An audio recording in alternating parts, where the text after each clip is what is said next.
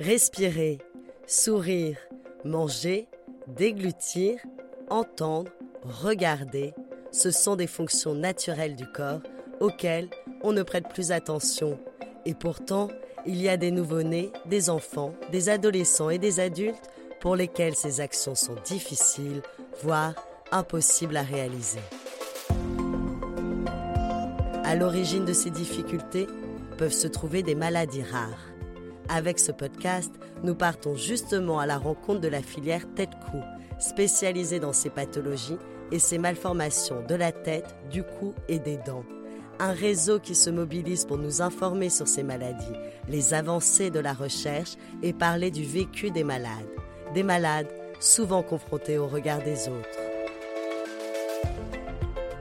Bienvenue dans Mots de tête, le podcast proposé par la filière de santé maladies rares tête-cou. La trigonocéphalie. De quoi s'agit-il?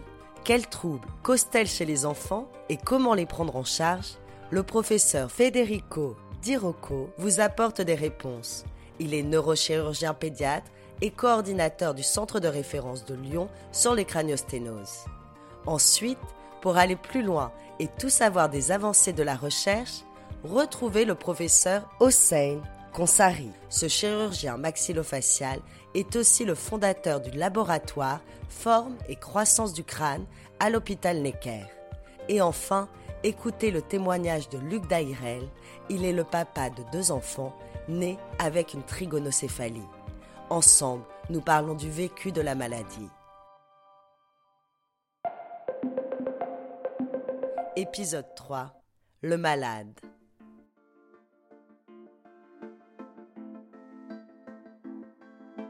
Bonjour, je m'appelle Luc Dairel. Je suis le papa de, deux enfants qui ont été atteints donc, de, trigonocéphalie, euh, donc Tristan et, Chloé. Tristan et Chloé ont quel âge aujourd'hui?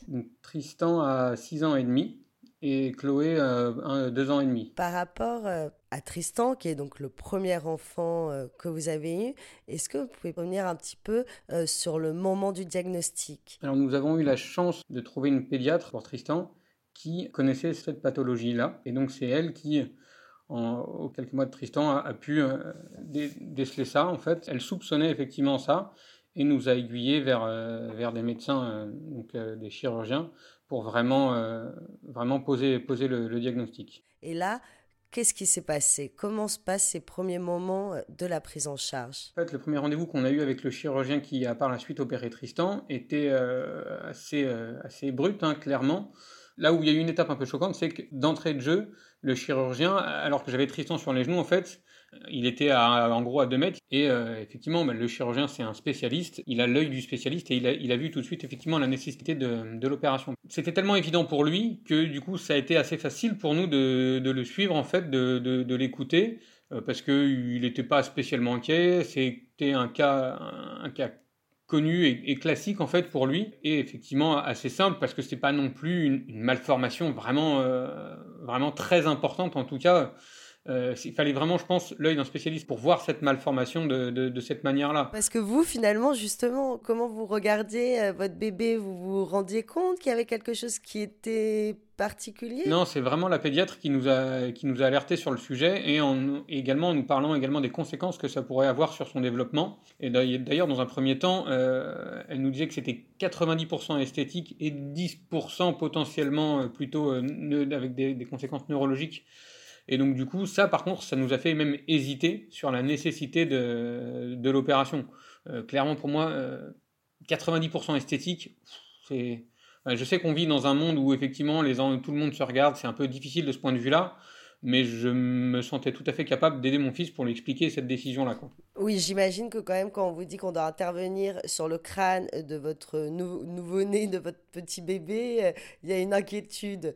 Euh, et, donc, qu'est-ce qui vous a fait euh, changer d'avis? Le risque sur son, sur son développement, qui, même si dans l'opération, c'est peut-être la partie la, qui se voit effectivement pour le coup le, le moins, mais oui, effectivement, je, à force de discussion avec mon épouse, on s'est dit quand même autant euh, lui, lui donner les, les meilleures chances pour le futur, c'est quand même important, important aussi. Euh, ce qui a été très rassurant, ouais, c'est le, le, côté, le côté vraiment très professionnel, très, très, ouais, très compétent et de, du médecin. Tout ça, ça nous a mis en confiance en fait, effectivement, et pour le bien de Tristan et pour notre bien même à nous après dans, dans le suivi. Quoi. Et finalement, il arrive ce moment des opérations. Est-ce que là, vous pouvez m'expliquer aussi comment ça se passe? Le, jour de, de l'opération, euh, on était présents tous, tous les deux avec mon épouse. Euh, alors du coup, effectivement, quand même, la charge émotionnelle est un petit peu lourde. Euh, j'ai passé les, derniers moments de, avant l'opération, la veille avant l'opération, c'est moi qui étais avec Tristan dans l'hôpital du, tri, du tripode de la Bordeaux. Euh, et donc on a passé la, nuit ensemble, tout, tout s'est bien déroulé. Le matin, les infirmières arrivent. Avant l'opération, donc euh, il lui donne un petit, un, petit médicament effectivement pour le tranquilliser. C'est un fait assez, euh, assez rigolo parce que du coup, oui, il planait complètement vraiment avant d'être emmené avec les infirmières. C'était assez rigolo de le voir vraiment complètement, enfin changer vraiment complètement, complètement shooté le pauvre.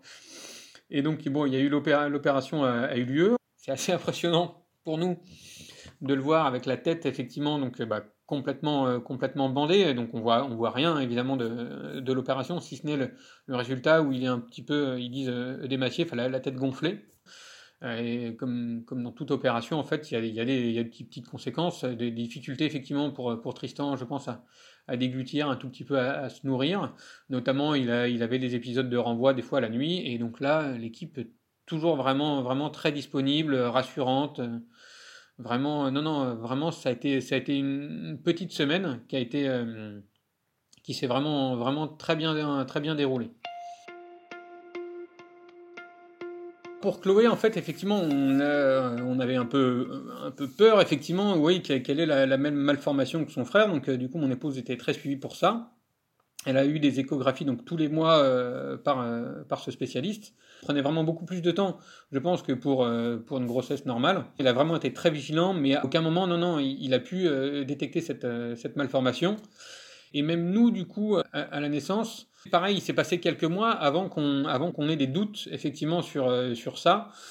Et je dirais qu'elle était en plus euh, moindre que pour, euh, que pour celle de Tristan. En, regardant, effectivement, j'ai eu l'occasion de refaire des photos pareil. La, veille de l'opération pour Tristan, j'avais des photos. Et j'ai refait des photos de Chloé la veille de son opération, les mêmes vraiment en, vue du dessus. Et la, la, malformation pour Chloé était vraiment, vraiment pour moi moindre que, que celle pour Tristan. Et donc du coup, mais oui, on a vu donc là les spécialistes à, Necker quand même pour, euh, pour le suivi justement pour, euh, pour Chloé pour ça, qui nous ont confirmé quand même la, malformation et euh, du besoin d'opération également pour Chloé. Elle a été plus compliquée pour, pour nous l'opération de Chloé parce qu'effectivement j'ai personnellement eu des doutes sur, sur la nécessité de l'opération et, et j'ai eu des, des, inquiétudes clairement pour Chloé où effectivement j'ai pensé qu'il fallait pas faire l'opération parce que l'opération voilà euh, aurait des, conséquences fatales.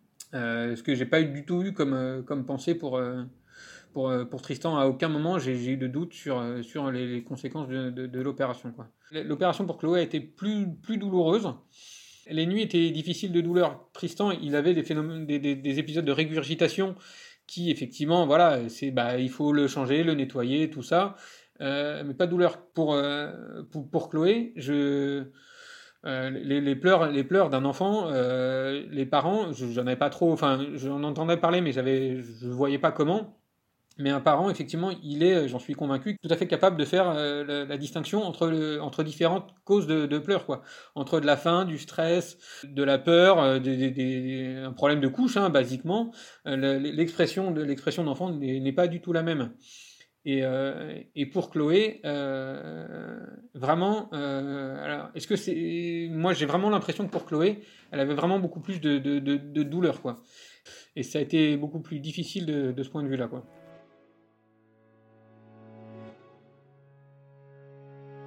Question un peu abrupte, mais là quand même, comment on le vit pour, quand c'est encore le cas pour le deuxième enfant? Une petite impression de, de, répétition quand même assez... Euh, plus que désagréable. Je ne saurais pas vous dire le mot, mais ouais, un peu, un peu frustrant, un peu, un peu décevant. On, se demande, on se demande clairement, euh, qu'est-ce qu'on a, qu'est-ce qu'on a mal fait en fait? On, se demande vraiment qu'est-ce qu'on a, qu'est-ce qu'on a mal fait pour, euh, pour, euh, pour avoir ça, pour, pour, que, pour, pour nous avoir ça et pour que, pour que Chloé ait effectivement cette, cette malformation. Quoi. Comme avec ma femme, on est quand même relativement proche. À aucun moment on s'est rejeté la faute, on, a cherché un coupable là-dessus. En, en, parallèle de ça, du coup, il y a des études.